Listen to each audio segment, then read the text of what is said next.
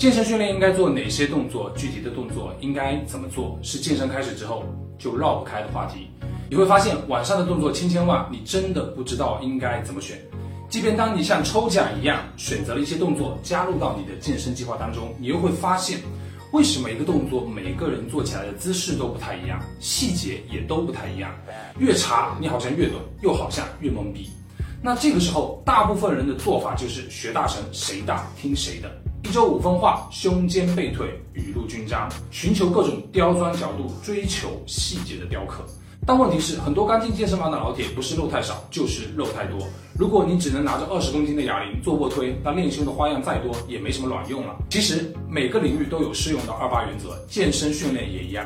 百分之八十的动作可能只能给你百分之二十不到的效果，而百分之二十的动作却给你百分之八十的效果。既然同样是花时间、花精力、费力气。那最好的选择就是把百分之八十的付出投入在百分之二十高回报的动作上。力量训练基础中推荐了六个高质量的动作，从短期来看进步最快，从长期来看能进步最久。会推荐给每一位健身的新手，越早练越好，练越久越强。总结起来也非常简单，就六个字：蹲、举、拉、推、翻、抓。所对应的动作就是强调下肢综合力量的深蹲，发展上肢垂直推力的推举。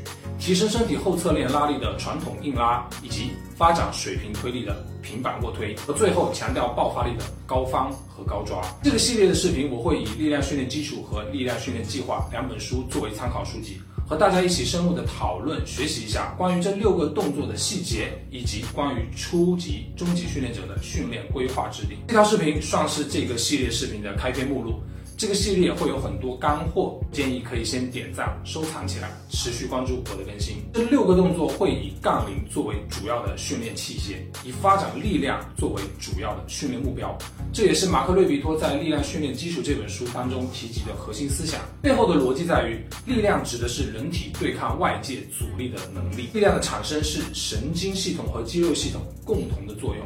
如果能在一定时间内大幅度的提升你的力量，那么伴随而来的就是肌肉横截面的增加以及神经兴奋性的提升。那对于新手来说，增肌和增力其实是同一件事情。可能说到力量，大家第一时间会想到的就是力量举。其实力量训练基础整个体系中的内容，并非专为力量举而生。马克·瑞皮托个人所推崇的是适用于普世大众的力量训练方法。换句话说，这并不是一套针对于力量举的训练体系，而是一套人人都可以用得上。让你一步一步变得更加强壮的训练体系。那选择这两本书作为主要参考书籍的原因是，无论是动作细节、训练规划，那这两本书的内容都基于相当客观的训练基础学科，包括基础的生物力学、基础的解剖学和基础的生理学。因此，在接下来的整个系列视频当中，我会把每个动作都拆解成四个部分来讲解。第一，动作中的生物力学，了解接触杠铃之后，重力会对你的身体结构产生怎样的影响。第二，动作中的基础解剖学，了解如何使用更多的肌肉，更加安全、高效的完成主项的动作。第三，力量训练基础中的动作执行建议，了解每一种动作，马克·瑞比托会怎样教他的学员去采用怎样的计时动作去完成。第四，我个人对于动作建议的看法和应用。当然，马克·瑞比托所说的一些知识和建议并非完全正确的，我们没有必要照单全收。这边我会举一些我自己个人应用的实例，希望给到你们一些参考。好了，这就是本期视频的所有内容。如果你觉得本期视频对你有帮助，记得给我一个一键三连。如果你对这个系列的视频有所期待，记得关注我，不要错过我的更新。另外，如果你有什么问题，记得在评论区给我留言。我们下期再见，拜拜。